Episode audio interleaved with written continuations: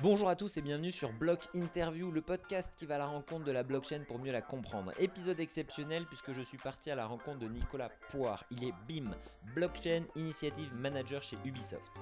Avec lui, on abordera son parcours, comment il est passé de prof de philo à faire des jeux vidéo, de l'intérêt de la blockchain dans le monde du divertissement numérique. Je vous souhaite une très bonne écoute. À tout de suite. Bon, euh, merci beaucoup Nicolas de nous accueillir euh, dans le lab d'Ubisoft. C'est un plaisir de vous recevoir. merci. Euh, avant de, parler blockchain et blockchain et jeux vidéo, j'avais une question toute simple en découvrant ton profil sur LinkedIn. C'est comment on passe de la philosophie aux jeux vidéo? Ça va prendre tout le podcast. Hein. bah, on a le temps.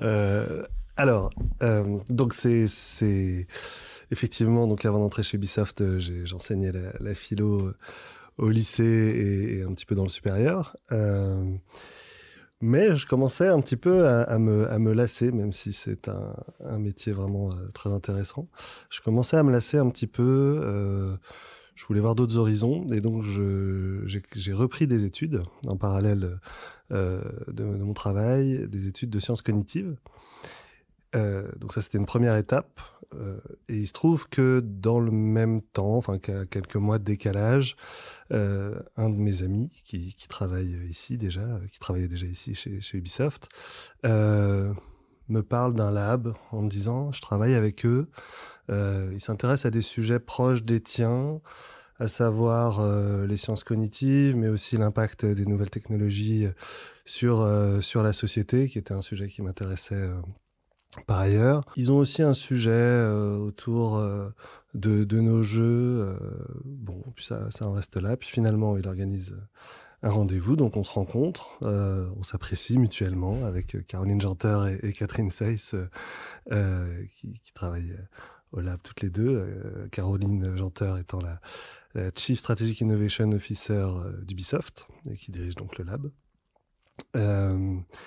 Et il se trouve qu'à ce moment-là, il y a une espèce de conjonction d'étoiles un peu étonnante. Mmh. Euh, Yves Guillemot euh, lit un, bouquin de philo, euh, s'y intéresse, trouve ça intéressant, se dit peut-être que chez Ubisoft, ce serait intéressant de, d'embaucher un profil comme ça. Bon, c'était la première étape. Yves Guillemot étant le CEO d'Ubisoft, mmh. hein, je n'ai pas précisé. Euh, première étape. Deuxième étape, il se trouve qu'on a un département éditorial qui aujourd'hui travaille beaucoup sur, euh, enfin pousse beaucoup euh, une stratégie autour des open world, euh, donc c'est les, mondes ouverts. Et dans les mondes ouverts, eh ben il y a une une réflexion autour du, réalisme de ces mondes-là, c'est-à-dire comment on, rend un voilà comment on rend un monde accessible aux joueurs et effectivement, parler de cohérence de monde, on voit bien que peut-être un philosophe peut apporter quelque chose là-dessus.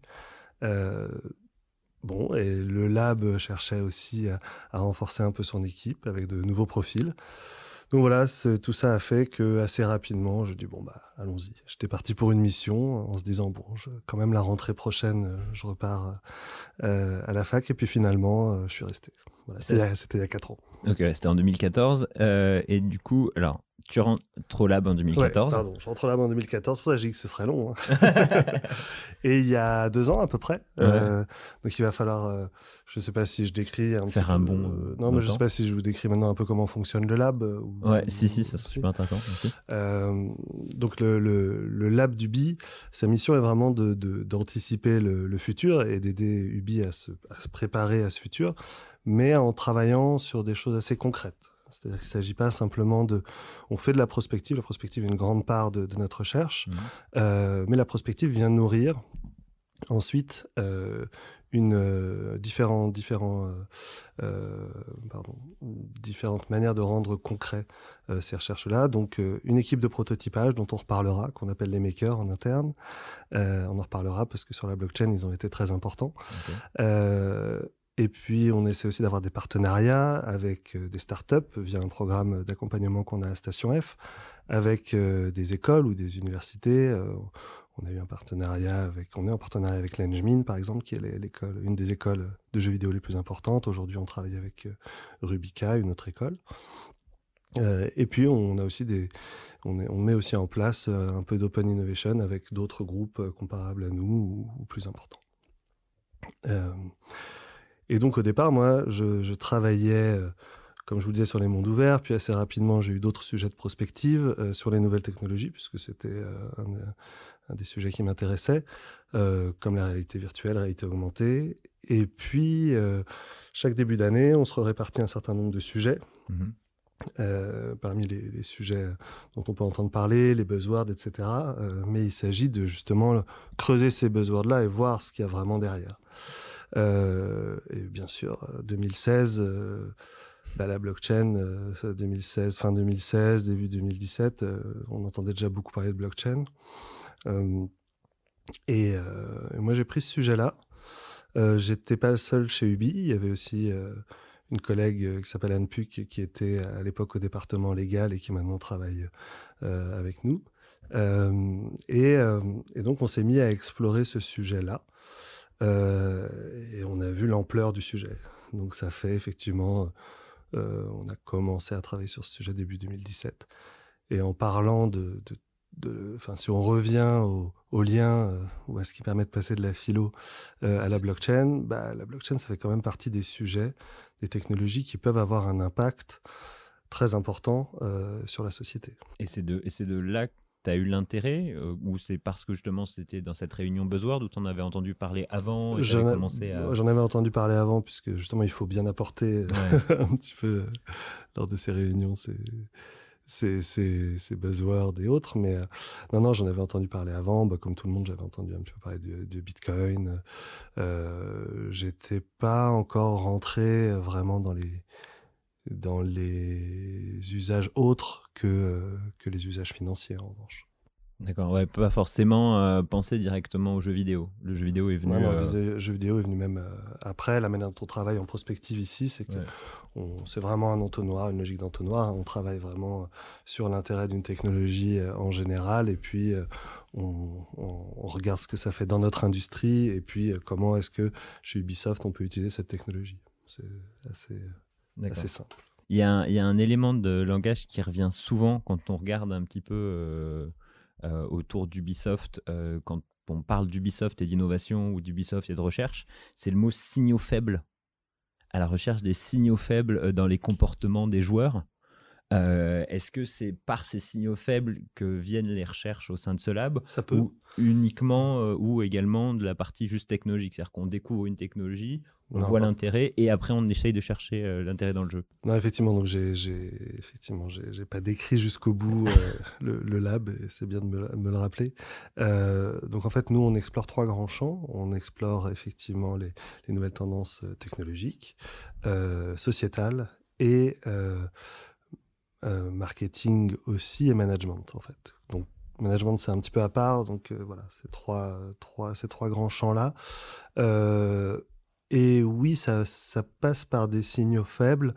Là-dessus, on est, euh, on est dans la ligne vraiment de, de la prospective euh, assez, des méthodes de prospective assez classiques. C'est-à-dire, c'est difficile en fait en amont de dire qu'un signaux faible est un signaux mmh. faible. Euh, on le dit toujours a posteriori, mais disons qu'on collecte un certain nombre de voilà de, petites informations en disant bah, peut-être que si elles se rassemblent en faisceau, toutes ces informations, bah, à un moment donné, ça, peut donner une tendance importante. Euh, là, en l'occurrence, pour la blockchain, non, la blockchain, c'est quand même vraiment venu, euh, c'est vraiment venu euh, du buzzword. 2016, c'est aussi Ethereum, c'est aussi la DAO. Enfin, il y a eu des, on a beaucoup parlé des gros événements à ce moment-là, donc c'était difficile de passer à côté quand même. Euh, je dirais que là où nous, on a peut-être euh, vu des signaux faibles, c'est qu'effectivement, on s'est dit, quand même, il faut quand même l'explorer pour le jeu vidéo. Effectivement, là, il y avait peu en 2016, il y avait quand même vraiment peu de choses euh, qui, associaient jeux vidéo et blockchain.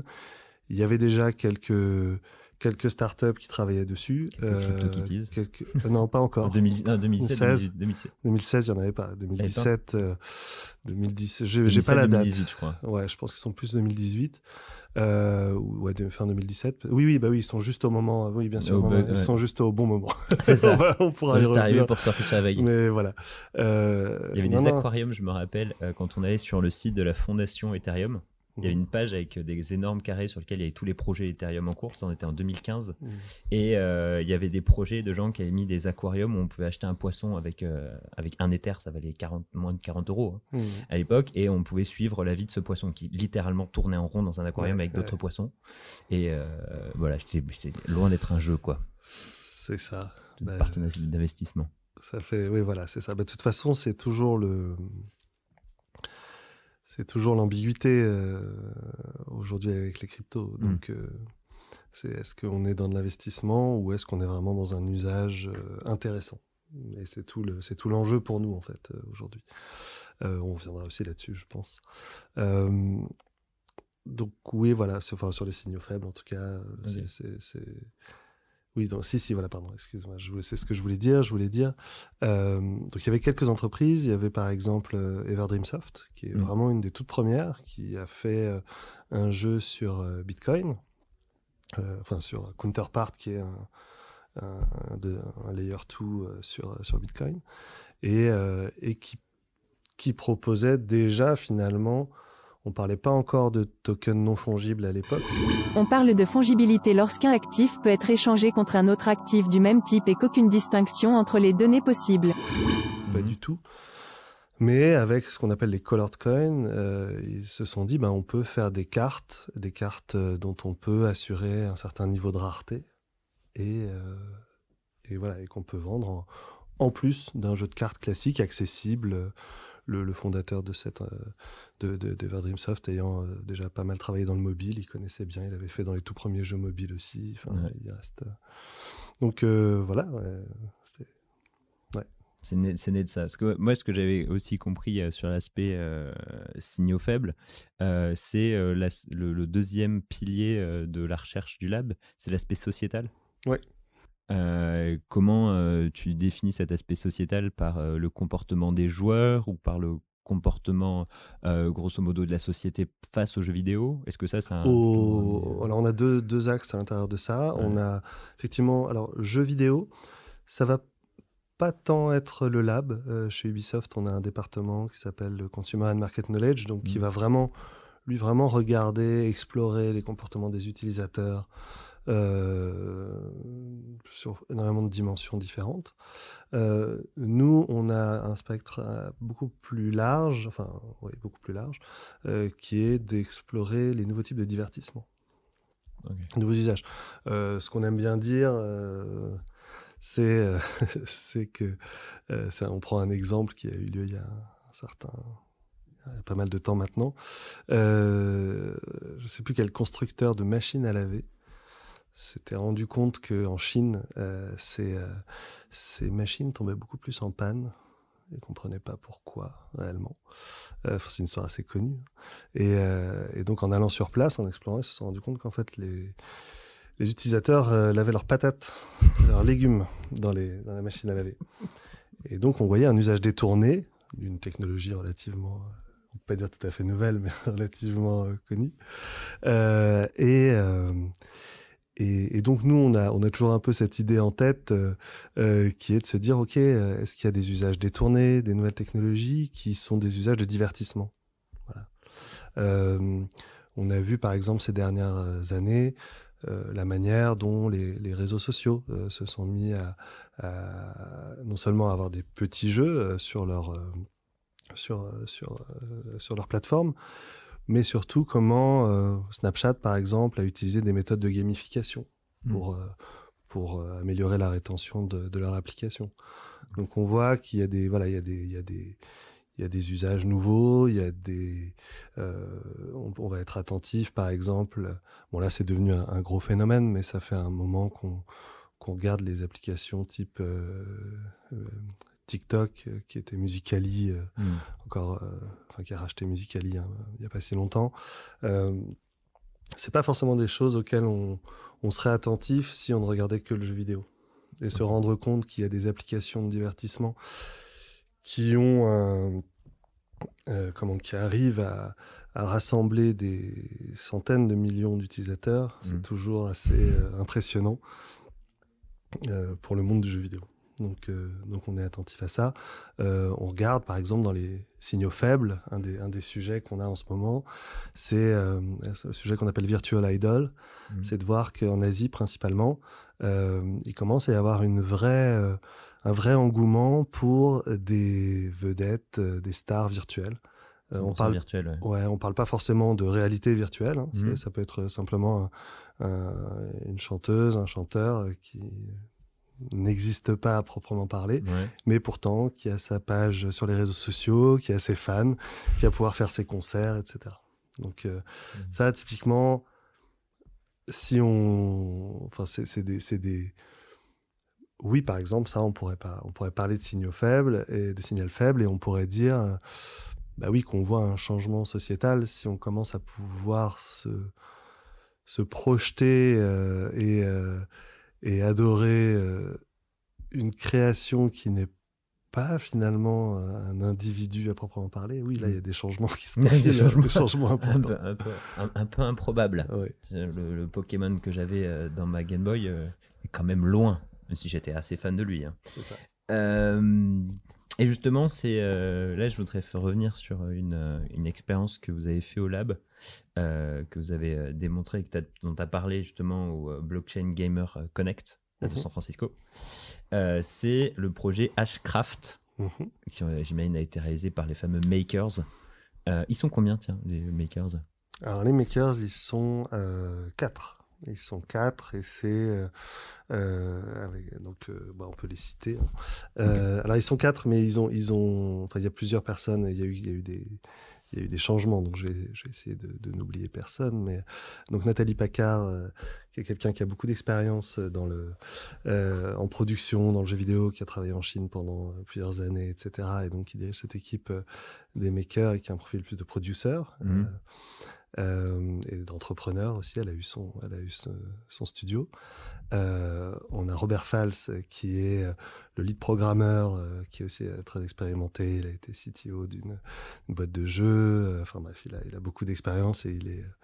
et leur spécificité, pardon, j'aurais pu commencer par ça, c'est qu'ils sont tous couteaux suisses. Ils ont tous plusieurs euh, compétences. Donc par exemple, euh, Robert est aussi très euh, féru de cinéma, de réalisation, etc. En plus d'être développeur. Mhm. Pierre Armandi qui est euh, euh, alors lui, c'est plus qu'un couteau suisse. euh, il pourrait être guitariste, il pourrait être magicien, mais il a choisi d'être ce qu'on appelle euh, dans le, dans le jeu vidéo tech artiste. Donc il est à la fois artiste et développeur. C'est faire les Ah, deux. Ok. Euh, et on a eu Camille Richard, qui était développeur aussi et qui, qui est partie euh, pour continuer son, son propre studio, elle aussi, qui était, des, donc, qui était développeur. Et, euh, et Yann Sarah, euh, qui aujourd'hui euh, est chez Ubisoft, mais en, en production sur euh, Beyond Good and Evil 2 euh, en France. Voilà. Mhm. Et donc, ouais, ouais, c'est une, une super équipe. Et, et voilà. Donc, pardon, je voulais les citer pour leur rendre hommage, mais, mais donc, peut-être juste avant de décrire Hashcraft, euh, parler un peu des. Parce que pour expliquer comment on en vient à Hashcraft, Ouais, il faut parler des cas d'usage quand même dans le jeu vidéo, euh, clair. de la blockchain. Donc, euh, aujourd'hui, effectivement, 2016-2017, pardon, il y a eu un. un- toute une période, c'était la période des ICO, Une initial coin offering est une méthode de levée de fonds fonctionnant via l'émission d'actifs numériques échangeables contre des crypto-monnaies durant la phase de démarrage d'un projet. Euh, le jeu vidéo, il n'y a pas échappé non plus. Donc, il y a eu énormément de projets qui ont proposé la création d'une crypto-monnaie euh, pour financer leur projet. Et l'idée, c'était que cette crypto-monnaie puisse être utilisée pour acheter du contenu en jeu ou pour accéder au jeu. Ok. Ça, c'était, euh, voilà, c'était, là, je dirais, un des premiers usages enfin, mainstream. Ça reste très niche, il Ouais. faut le préciser, mais euh, c'était un usage assez répandu. Du style, le joueur peut par exemple aller acheter son épée avec la crypto-monnaie Voilà, qu'il a eue pour pouvoir ensuite. ok. Et donc là, on voit vraiment le fait que bon, bah, si on a participé à l'ICO, le token étant peu cher, Mhm. euh, on peut avoir euh, ensuite le contenu du jeu pour moins cher que si on est un nouvel entrant. Donc, euh, il y a toujours ce, ce- il y avait cette promesse-là en tout cas. Ce qu'on voit aujourd'hui, c'est que ça n'a pas vraiment fonctionné euh, pour tous les problèmes de user experience, Mhm. euh, euh, d'expérience utilisateur, qui, bah, c'est assez simple. euh, L'idée consistait à devoir déjà comprendre ce que c'était que ce monde de la crypto, ensuite euh, acheter de l'Ether, avec l'Ether participer À euh, l'ICO. et ensuite accéder à la crypto-monnaie en question, et puis ensuite dépenser cette crypto-monnaie dans le jeu. Et du coup, avoir des wallets, avoir ses clés, Avoir des wallets, ça, ses voilà. clés, etc. C'était très très lourd. Donc autant dire que l'idée de créer une communauté, parce que c'était quand même cette idée-là au départ, Mhm. c'était de se dire, OK, grâce à une crypto-monnaie, je peux créer ma communauté pour créer mon écosystème et créer une espèce d'économie circulaire euh, autour de mon jeu. Euh, probablement, il fallait une masse critique, euh, il fallait euh, d'utilisateurs, il fallait que l'expérience elle-même, c'est-à-dire le jeu proposé, soit de très bonne qualité, etc. C'était le début, donc cet effet d'aubaine n'a pas eu lieu, à ma connaissance, sur aucun projet Hmm. réel. Tous les projets ont eu des utilisateurs, ont eu des backers, ont eu des, etc., mais pas, pas, pas, pas de communauté extrêmement importante. On parle de quelques milliers de joueurs, euh, là où l'industrie du jeu vidéo aujourd'hui, euh, les, les plus gros jeux ont plusieurs dizaines de millions d'utilisateurs, donc on est très loin Mhm. euh, de, de l'industrie, des normes de l'industrie. Euh, donc ça, c'était une première étape.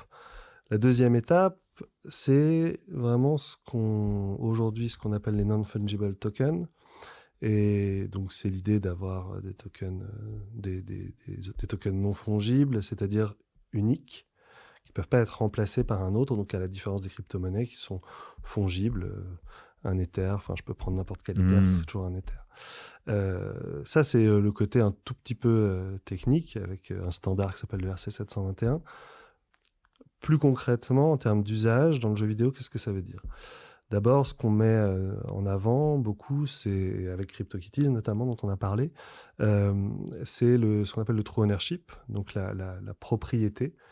Le fait qu'un utilisateur, à partir du moment où, où un, un asset, donc un objet type une épée par exemple Mhm. dans un jeu, à partir du moment où cette épée est reliée à un token sur une blockchain, la blockchain étant décentralisée, les utilisateurs qui possèdent ce token sont bien les propriétaires de ce token. C'est-à-dire Mhm. qu'il n'y a pas d'intermédiaire, il n'y a pas de, il a pas Ubisoft peut pas, enfin Ubisoft ou n'importe quel studio de jeux vidéo ne peut pas dire ce token en fait euh, ben, je peux le reprendre parce que on a changé d'avis, on a euh, on, on décide que euh, notre jeu doit doit être modifié donc etc. Non à partir du moment où le token a été émis sur une blockchain publique et qu'il appartient à quelqu'un Il euh, appartient il vraiment, appartient vraiment.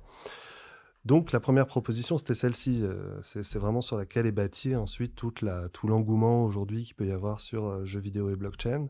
C'est cette idée de se dire, OK, un utilisateur, grâce à cette décentralisation, va être capable de posséder euh, son, ses items pour de vrai. Et en fait, comme ça, on se dit oui, bon, très bien. Euh, Est-ce que c'était vraiment différent euh, de système centralisé à partir du moment où le joueur a un inventaire sur un jeu? Il le garde à part il s'il se le fait voler. À part, à part Ou- s'il se le fait voler, à part si le jeu arrête, mais en général, un éditeur arrête un jeu quand il a plus vraiment de joueurs dessus. Mm.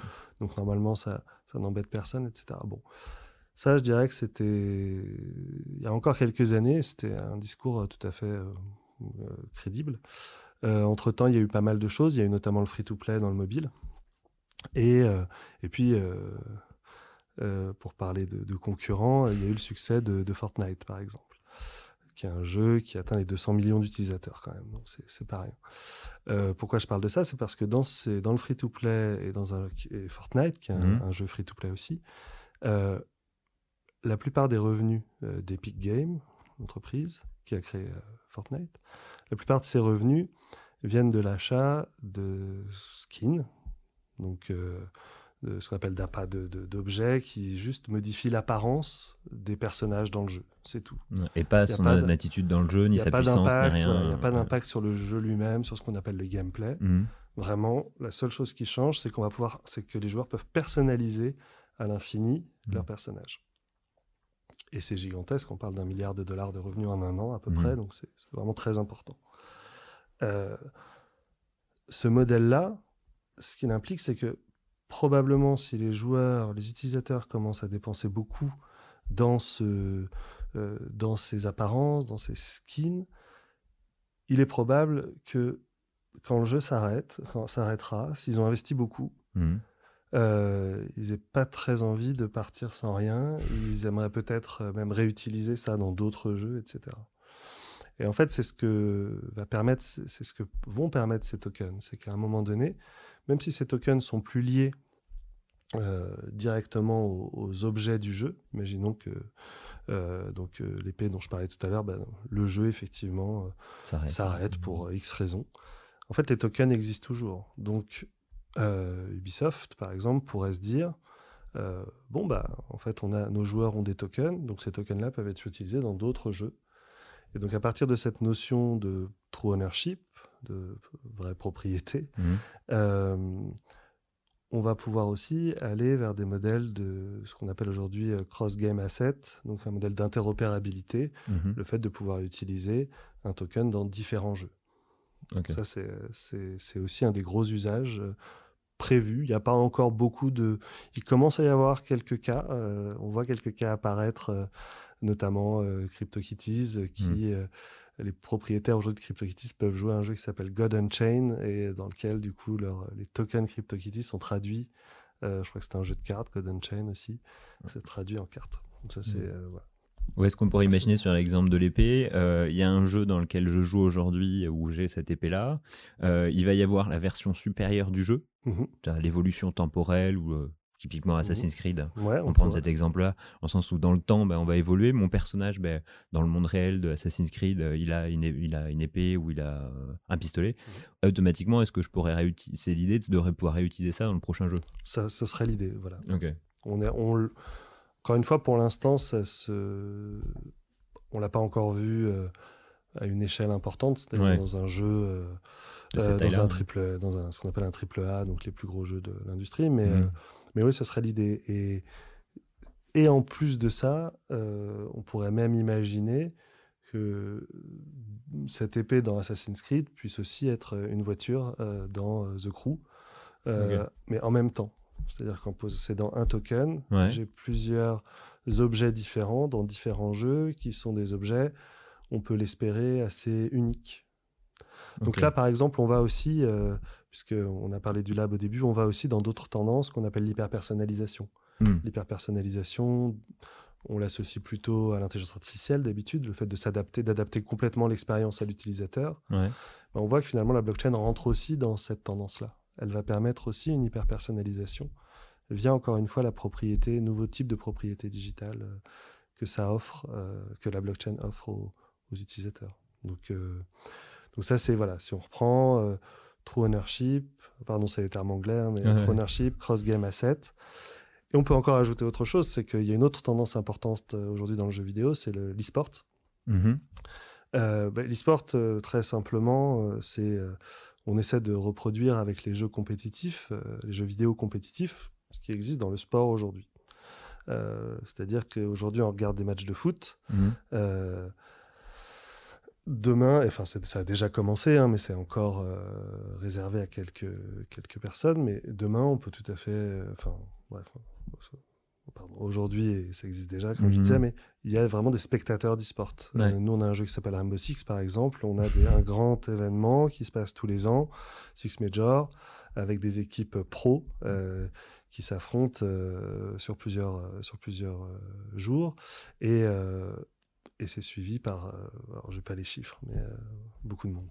Euh, donc, et Twitch aussi, et Twitch, aide, le, streaming, le, streaming, le, streaming en général aide beaucoup.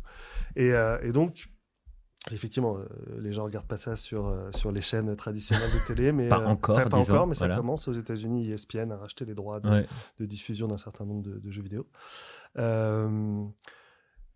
Et en fait, cette, la logique du sport, du coup, s'applique aussi à l'e-sport. C'est-à-dire qu'il y a déjà des stars, il y a des streamers stars, on en mhm. connaît, euh, et il commence à y avoir des stars euh, d'e-sport. Euh, euh, ils ne sont pas encore très connus, mais disons imaginons demain un Pogba ou un, allez, plus de ma génération, un Zidane de l'e-sport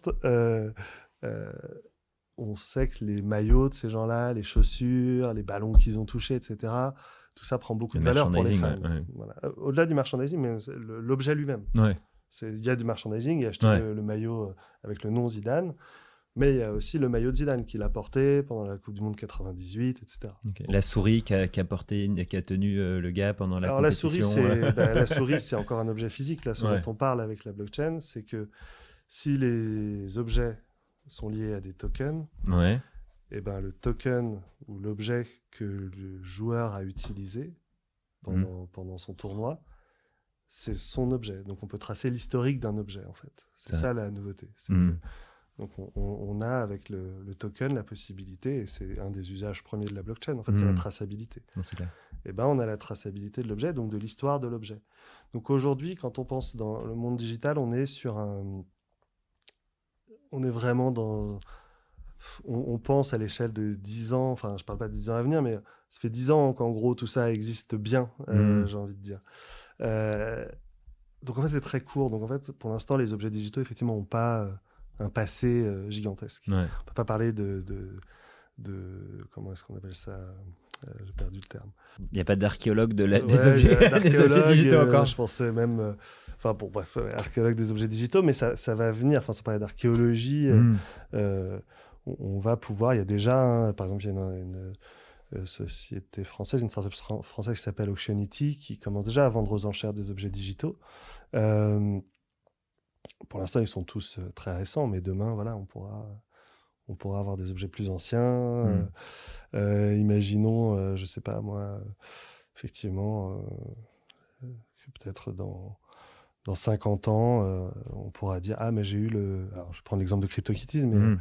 Bah oui, euh, moi j'ai été le propriétaire de ce CryptoKitties. Euh, je suis devenu un grand champion d'e-sport. Il se trouve que mon token était utilisable dans d'autres jeux, etc., mmh. etc. Et ce CryptoKitties, du coup, prend de la valeur par rapport à l'histoire de son utilisateur et de son usage, etc. Donc euh, ça, c'est un usage important. Ou dans Rainbow Six, voilà, j'ai eu le, tools de, du gars qui a gagné Rainbow Six en telle année sur C'est ça. 2023, 2030, il y a eu un seul champion. Joël Morange, par exemple. Euh, je prends un exemple au hasard, un nom, un nom inventé. Et, euh, et, euh, et, voilà, effectivement, du coup, il aurait pu utiliser le même, simplement le même équipement pendant toutes ces saisons, par exemple. Et, voilà. Du coup, le mettre aux enchères et récupérer le token qui est derrière. C'est ça. Donc tout ça, c'est des usages. Voilà, on est autour de la notion de propriété. Mmh. mais aussi, on se rend compte, on a fait un hackathon euh, en juillet 2018 euh, mhm. avec, euh, avec des gens d'Ubisoft, mais aussi des startups et puis des, des, particuliers qui sont venus participer à cet événement. Et ce qui était intéressant, c'est que finalement, nous, effectivement, quand on en parle comme ça, on, met un côté très mercantile autour de cette notion de true ownership. Mais on se rend compte que les joueurs, quand ils, parlaient de true ownership, en fait, ils parlaient, c'était étonnant, ils parlaient de, de sentiments, en fait. Ils disaient, bah oui, en fait, ça veut dire que d'un seul coup, je peux m'attacher à un objet alors qu'avant, je ne pouvais pas. Mmh. C'est-à-dire que nous, donc, euh, chez Ubisoft, on fait des mondes ouverts. Ben, on pourrait imaginer, euh, euh, dans un de nos mondes ouverts récents, Assassin's Creed Odyssey, mmh. On, peut avoir des, bateaux, améliorer son bateau, son, ses chevaux, etc. Et ben, en fait, on pourrait imaginer, par exemple, avoir pendant tout le jeu passé beaucoup de temps avec le même cheval, par exemple. Mmh Et finalement, Effectivement, comme on le disait tout à l'heure, à partir du moment où le jeu se termine et où on ne peut pas le réutiliser, bah, on n'a pas tendance à s'attacher, ou un petit peu, mais pas, c'est pas non plus excessif. À partir du moment où on se dit, bah, en fait, cet item-là, ce cheval, euh, bah, je pourrais peut-être l'avoir dans d'autres Assassin's Creed, bah oui, peut-être que l'attachement va pouvoir commencer à se faire. On va pouvoir commencer à, penser à d'autres, voilà, d'autres, d'autres rapports. Euh, et là aussi, on retombe dans d'autres signaux dont on parlait tout à l'heure. Mmh. Virtual Idol, bah, on pourrait avoir ces on voit qu'on commence à avoir des relations en fait avec le digital euh, qui se renforcent. Mhm. Et la blockchain, c'est une autre manière, j'entends moins ça aujourd'hui, mais il y, a, deux ans, j'entendais pas mal ça. C'est une manière de, de donner des attributs concrets à des objets digitaux. Mhm. La durabilité, euh, euh, le fait de pouvoir les transférer, etc. Le fait de ne pas pouvoir être copié, l'unicité.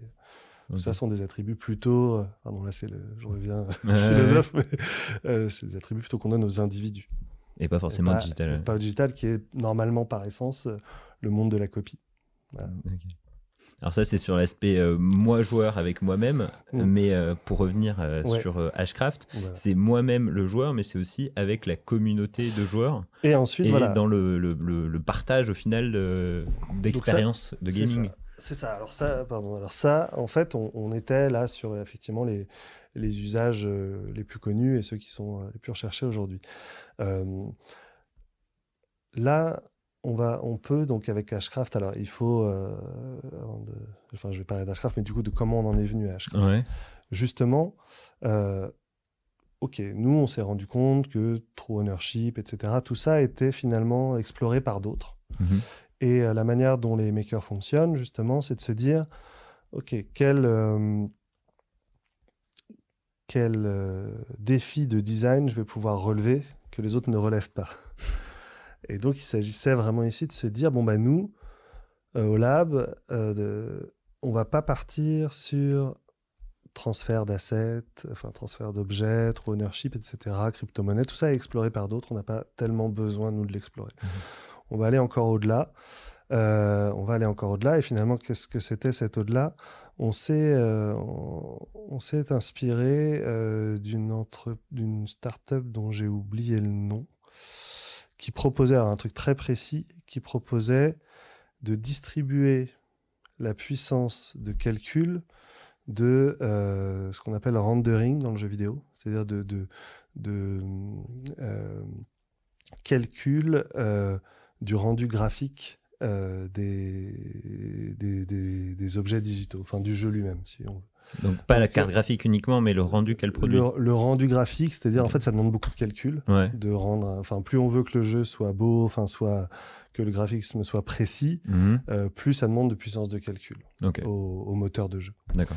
Euh, et, et donc, il y a des farms de rendering, ça s'appelle des fermes de rendering. Donc de, de- voilà, c'est des énormes fermes de calcul. Bon, bah, je ne vais pas rentrer en trop de détails.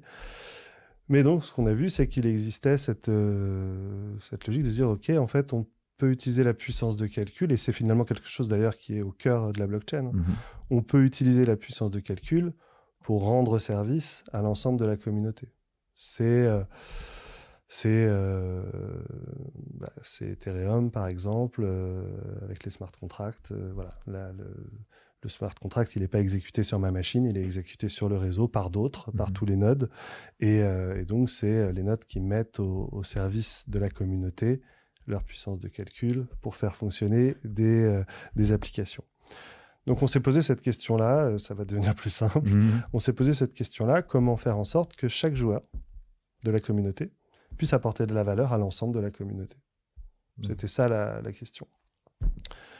Dans le jeu vidéo, on a une autre technologie en ce moment qui marche beaucoup pour faire tous ces grands mondes ouverts, etc. C'est la génération procédurale. Donc l'idée des makers, ça a été d'associer génération procédurale et, euh, euh, et blockchain. Comment? Euh, En se disant, bah, la génération procédurale demande de la puissance de calcul. Donc la génération procédurale, pour expliquer très Ouais, rapidement, très rapidement, ouais, très rapidement ce que c'est. Mm. Euh, c'est le fait de pouvoir générer à partir de quelques règles Mhm. un, un terrain, par exemple, euh, et pas avoir à tout faire à la main. Ou euh, générer un certain nombre d'objets. Par exemple, on va, on va pouvoir dire, on va pouvoir, il y a deux manières. Il y avait une manière de faire à l'ancienne qui était de dessiner à la main, enfin à la main sur ordinateur, bien sûr, tous les arbres euh, d'un décor, par exemple et puis à les poser dans le décor. Ça, c'était vraiment une ancienne manière de faire. Aujourd'hui, la génération procédurale, il s'agit d'entrer les règles qui vont permettre aux, aux ordinateurs de créer ces arbres directement. Ça ne veut pas dire qu'il n'y a pas d'artistes. Ouais, il y a c'est des artistes- ce que je suis en train de y a dire. des artistes qui ont Qui généré, euh, qui ont dessiné, etc. Euh, et ensuite de pouvoir donc générer une carte, euh, pouvoir générer une carte, euh, de pouvoir y mettre euh, des, euh, des arbres, des routes, etc. C'est ce qu'on utilise à très grande échelle dans nos jeux, Ok. euh, par exemple comme Ghost Recon, euh, Ghost Recon Wildland, qui est un jeu dont le monde fait 350, un peu plus de 350 km, donc c'est gigantesque. Euh, on n'a pas tout dessiné à la main, on a généré le monde procéduralement. À partir d'un certain nombre, là, il y a beaucoup de règles, Ouais. beaucoup de règles là-dessus. Pour avoir une Euh, interaction en plus quand le joueur puisse passer. avoir- bien sûr, avec ouais, ça, bien sûr. Euh, donc là, l'idée, c'était de se dire, bon, tout ça demande de la puissance de calcul. Euh, donc les makers se sont dit, ok, très bien, on, on- ce qu'on va faire, c'est que le joueur, au moment où il lance son jeu, il va pouvoir, c'est un jeu d'exploration d'île. Mhm. Et en fait, ce que le joueur fait, c'est qu'il génère une île. Donc, il entre un, un petit un chiffre. C'est un prototype. hein, donc, Ouais, ouais. tout, tout n'est pas euh, élaboré, tout n'a pas été poussé au bout en termes de game design, etc. Mais euh, l'idée au cœur a, a été euh, bien rendue. Euh, le joueur, sur sa machine, génère une île procéduralement. Donc, au moment où il lance le jeu, il entre un, un chiffre, un nombre, ça génère une île. Sur cette île, il va pouvoir euh, ajouter euh, des petites choses. euh, il va pouvoir poser trois trésors, planter son drapeau, faire des petits challenges, proposer des petits challenges aux autres joueurs. Une fois que ça s'est fait, le, le calcul en fait a, a été euh, complété. C'est-à-dire qu'il y a eu le calcul de la machine euh, pour générer l'île. Mhm. Il y a eu l'action humaine pour singulariser l'île. Une fois que ça s'est fait, l'île, tout ce qui a été calculé est, est euh, sauvegardé sous forme de ce qu'on appelle une seed, Mhm. euh, donc euh, un, code, si on peut dire, qui est enregistré sur la blockchain et en fait qui va permettre aux autres joueurs de pouvoir visiter l'île sans avoir à refaire tout le calcul. C'est-à-dire que la seed va permettre, va, va être euh, relue par le, le jeu des autres joueurs, Mhm. par l'instance des autres joueurs. Et euh, cette site, du coup, enfin, et cette site va être traduite sur- en, en- directement dans, dans l'île qui avait été faite par l'autre joueur, par Pour les autres jouer. joueurs, pour qu'ils puissent jouer. Donc, il y a plein de limites à ça. hein. Nous, on a Mm. utilisé une blockchain très simple, multi-chain. Euh, chaque, euh, on- ça a été la décision des makers de dire que chaque joueur était un nœud du réseau. Mhm. Euh, ça permettait, ça, ça a des bons côtés qui sont de se dire, bah, en fait, ça veut dire qu'on n'a plus besoin de, serveurs, de ouais. serveurs centralisés. Le jeu peut tourner à partir du moment où des joueurs ont laissé leur PC Allumé, euh. Euh, et, et donc chacun a une copie de la blockchain, donc de, de- de la, du registre, et donc a accès au seed des autres, des autres îles. Euh, c'est anecdotique, mais euh, euh, l'algorithme de génération procédurale permet, je crois, de, de générer entre 2 et, 2 et 4 milliards d'îles. J'ai plus le chiffre exact, mais donc ça, ça va. Enfin, on s'était dit On a, que- ouais, il y a de, il y avait, de l'espace, ouais. Euh, et, euh, et, et donc, on voit là vraiment que la, la- la logique qu'on cherchait à, à mettre en valeur euh, fonctionne Mhm. enfin, dans, dans ce prototype, c'est-à-dire que chaque joueur apporte à la communauté de la valeur, puisque euh, ses actions sont autant d'économies de calcul pour le reste de la communauté. Mhm. Et en plus des économies de calcul, c'est euh, bah, une île un peu sing- singulière à chaque fois. Voilà. Euh, les limites, euh, bah, les limites, c'est que c'est quand même, euh, il y, a- a- avait une, une contrainte, pardon, j'ai oublié de rajouter cette contrainte design qui était Mm. quand même la plus forte, qui était de se dire, ils, ils se sont dit qu'ils n'utiliseraient comme technologie online Mhm. que euh, la blockchain, Ah, unique. Ah, uniquement la blockchain. C'était une contrainte, mais, ça, c'est une, contrainte c'est très intéressant parce que c'est une contrainte qui s'est euh, avérée très euh, génératrice de justement de créativité, Mhm. Euh, mais ce qui empêche aussi d'en faire un jeu concret aujourd'hui vraiment Qu'on peut diffuser. peut euh, diffuser mhm. parce que bah, parce que notamment par exemple ce qui est sur la blockchain c'est la c'est la seed donc c'est la régénération d'une île sur le PC de chaque joueur Mhm. mais ça interdit par exemple le multijoueur en tant que tel on peut pas Avoir euh, plusieurs on joueurs peut- sur une même île ils peuvent être euh, sur la même île, mais ils sont chacun sur la même île euh, Chez de- eux, quoi. Chez eux. Ils Ok. sont pas sur la même île pour de vrai. Voilà. Donc c'est là où on voit que c'est un prototype, que c'était Mm. une recherche, etc. Mais en tout cas, ce que ça permettait de, donc encore une fois, de mettre en valeur, c'était cette idée de, de, de création euh, communautaire finalement, ici d'un archipel. Ouais. Mais demain, on peut se dire qu'il y a des, euh, il y a des jeux de studio qui essaient d'être des jeux plus, euh, euh, comment, permanent, le nôtre persistant, appelle les jeux persistants. Euh, un jeu persistant, c'est un jeu qui est, qui est voué à, voilà, à durer euh, plusieurs années et où les modifications que les joueurs font euh, sont enregistrées dans le jeu, ne bougent pas, Ils sont etc. immuables, quoi. immuables, et chacun a la même euh, version euh, de ce monde-là. Euh, bah, dans ces jeux-là, ça veut dire que demain, on peut créer, euh, on pourrait sans doute le faire sans blockchain, mais avec la blockchain, on va voir que ça a d'autres atouts. Mhm. Euh, on peut créer des challenges communautaires. Donc on peut se dire par exemple, euh, bon bah, on a besoin, imaginons, c'est vraiment imaginer, hein, Ouais, on, a, on a besoin de, voilà, on a besoin de, de, on est dans une Europe médiévale par exemple. Mhm. On sait que voilà, on sait pas si la Terre est ronde ou plate.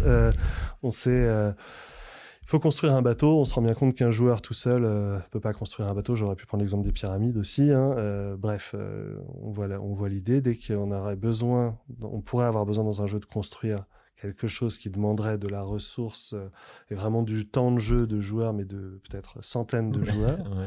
Il faut aller chercher du bois, il faut, il Sur faut très aller chercher sur très longtemps peut-être, etc.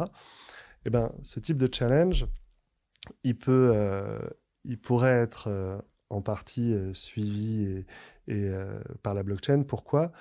Parce que ça permettrait de pouvoir retracer. Là encore, on utilise vraiment la, la dimension de, de traçabilité de la blockchain. Mhm. euh, ça permettrait de retracer les apports de chacun. Parfois, c'est pas important de tracer l'apport de chacun. Ouais. Parfois, ça peut l'être. Euh, Mhm. Il y a des euh, si on veut justement, je sais pas. Bon là, l'exemple que j'ai pris n'est pas forcément le bon. Il y a un projet euh, en cours qui s'appelle euh, Cellarius, euh, Mhm. qui consiste là à créer. Alors euh, c'est pas dans le jeu vidéo, c'est dans le divertissement au sens large. C'est un, un- l'idée est de créer un monde de fiction. Et en fait, chacun peut apporter euh, sa pierre à ce monde-là. euh, donc, euh, rédige une fiche, fait selon ses capacités. Donc, ça peut être rédiger une fiche sur telle ville euh, dans euh, telle, euh, sur, sur ce monde-là. Ça peut être, si je suis un artiste, de dessiner telle chose, etc. Ok.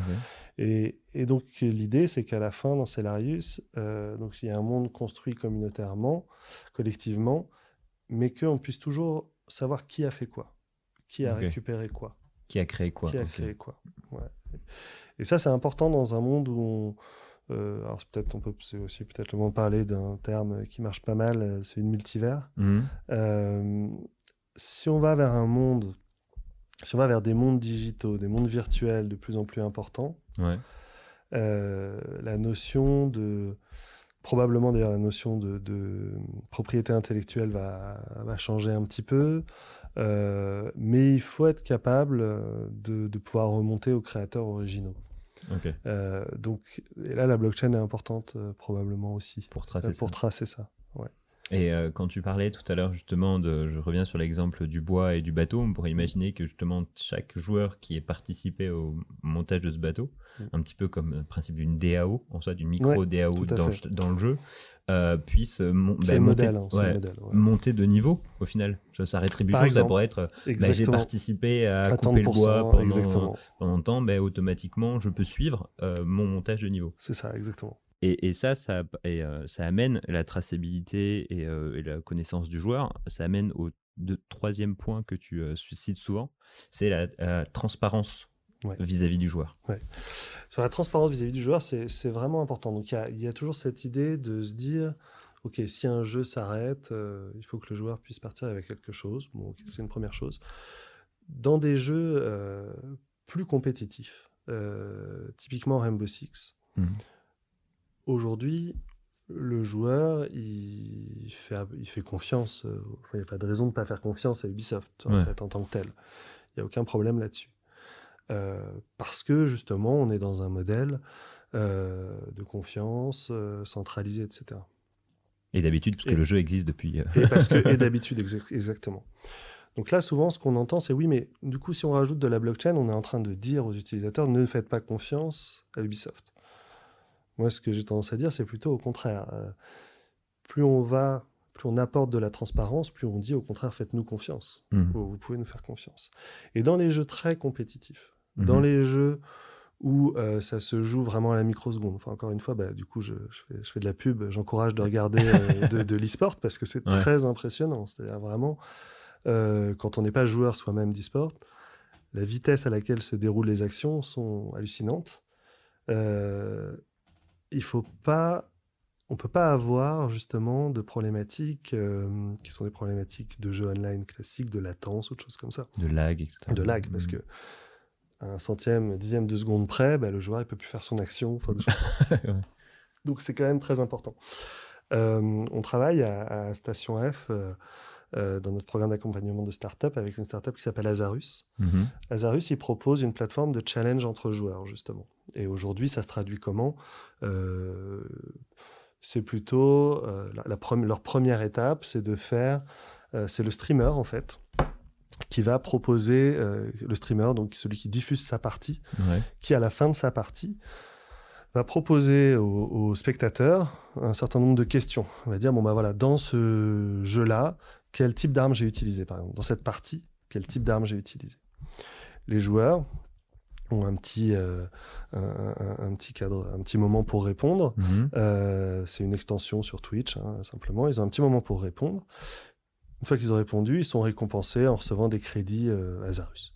Euh, ces crédits pourront les utiliser sur la plateforme Azarus pour euh, acheter des codes de réduction pour des jeux, de boost, des accès à des, à des choses en ligne, etc.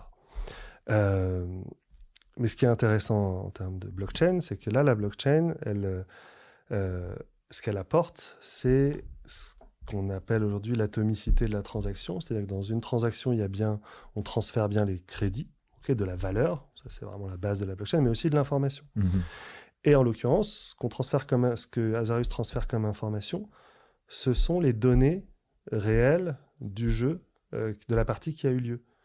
Et c'est-à-dire que le, quand le joueur pose la question euh, quelle arme euh, j'ai, enfin quand le, le, streamer propose la question quelle arme j'ai utilisée pendant ma partie, mhm.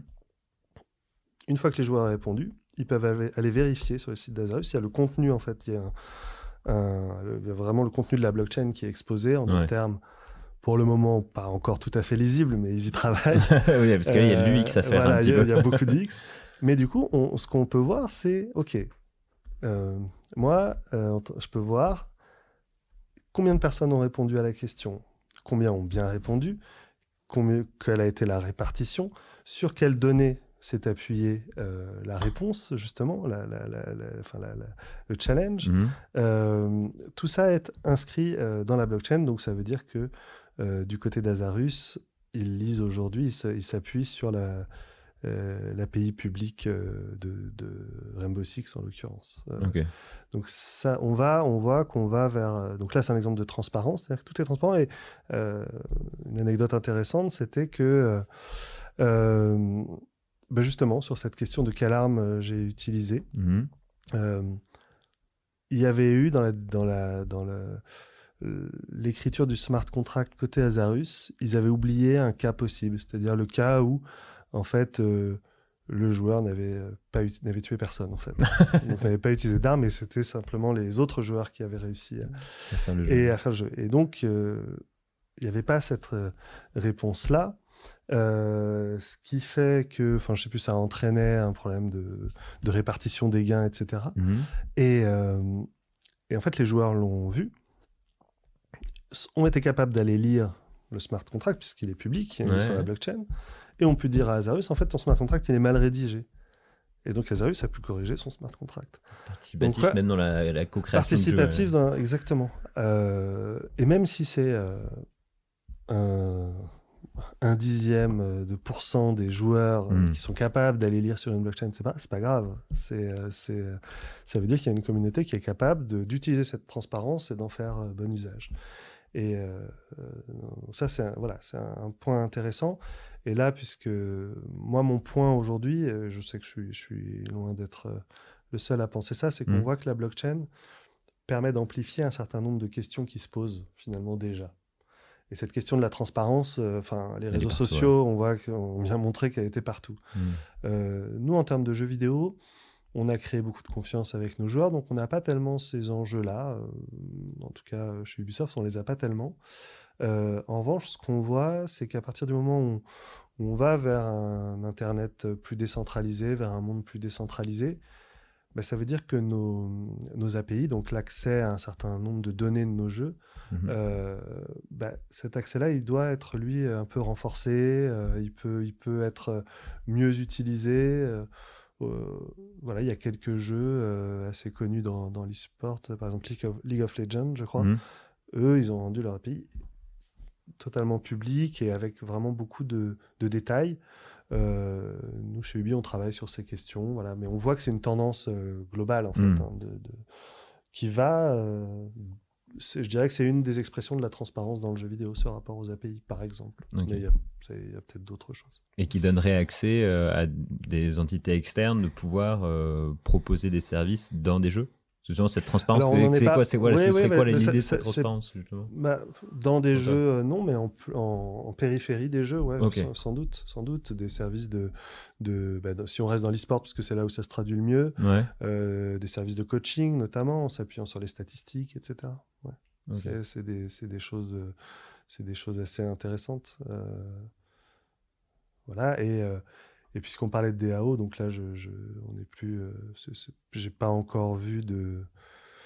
Euh, ben, enfin. Euh, ouais, j'ai pas encore vu de, de, réel modèle de ça, mais on peut hmm. se dire que demain, on va pouvoir créer un jeu de manière collaborative en mode DAO, justement. Ça, c'est quelque chose qui est envisageable. Toujours à Station F, on a une startup très jeune qui s'appelle Player State mhm. et qui travaille justement à une plateforme qui mettrait en relation euh, les projets, les entreprises et, euh, et, euh, et, les utilisateurs créateurs. C'est ça qui est intéressant aussi. nous, on, utilise beaucoup le terme chez Ubi de player as stakeholder, donc le, joueur comme partie prenante en fait de, de ces de, nos expériences, et pas seulement donc en tant que joueur, mais aussi en tant que créateur engagé, etc., qui, qui va qui, en tant que développeur de communauté, enfin, on voit que le, le joueur est vraiment très engagé. Euh, et, en fait, là aussi, hein, avec ce, système de DAO, euh, euh, la traçabilité dont on parlait tout à l'heure, le fait de détenir les, les, objets, etc., via la blockchain, on voit que la blockchain, ça peut être un outil aussi pour renforcer vraiment cette partie-là du player à stakeholder. Du partie prenante dans le jeu, euh, dans sa création et pas uniquement dans l'expérience euh, de son héros. C'est ça. Euh, en dernière partie, et pour finir notre échange, je voudrais adresser un petit peu, parce qu'on en a parlé pas mal de prospectives dans notre échange, on a imaginé des mondes, mais aujourd'hui, justement, sans dévoiler la feuille de route exacte du lab, mais ce serait quoi les, les, les, voilà peut-être les grandes thématiques que vous aborderez en 2019 en lien avec la blockchain mmh. ou euh, d'autres technologies qui marieraient même d'autres technologies, je sais pas. Alors on, on, a créé donc une équipe euh, blockchain, on appelle Blockchain Initiative euh, au sein du lab. L'idée de cette équipe, c'est de c'est de continuer à explorer les différents cas d'usage et à, à, prototyper, à continuer à prototyper. on a vraiment ce Enfin, c'est une, certitude. Hein. Hmm. On, apprend en faisant. Hein. On n'a pas trop de, il n'y a pas tellement de, de mystère. Euh, donc nous, on continue, à, on continue à chercher, à explorer. Euh, aujourd'hui, bah, je pense que c'est assez clair. Hein. Les, problématiques, on est comme tout le monde. On, on, voit qu'il y a un grand nombre de, problématiques propres à la technologie puisqu'elle est encore euh, assez jeune. Mm-hmm. et on voit que pour un usage dans le jeu vidéo, avec le niveau de qualité euh, d'Ubisoft, mhm. il y a beaucoup de barrières à passer. D'accord. Donc une de ces premières barrières, on en a parlé tout à l'heure, c'est l'UX. Mhm. Euh, ça, c'est vraiment euh, quelque chose sur lequel on travaille. On, essaie de, trouver des solutions pour, pour essayer de voir comment on peut rendre accessible la blockchain sans avoir effectivement à aujourd'hui à, télécharger un wallet, euh, aller sur un exchange ou je ne sais quoi, enfin toutes ces, toutes ces barrières-là. En fait. nous, on, veut vraiment un usage pour le jeu pour apporter de la valeur euh, aux joueurs. Et, même que le joueur euh, oublie qu'il l'utilise, enfin même qu'il n'ait même pas conscience que derrière il y a la technologie blockchain au final, qu'il soit juste dans le jeu. Oui, oui, mais ça c'est quelque chose, j'imagine que dans les, les podcasts, vous avez dû beaucoup entendre, hein, mais, mais c'est le fait que aujourd'hui on parle de blockchain.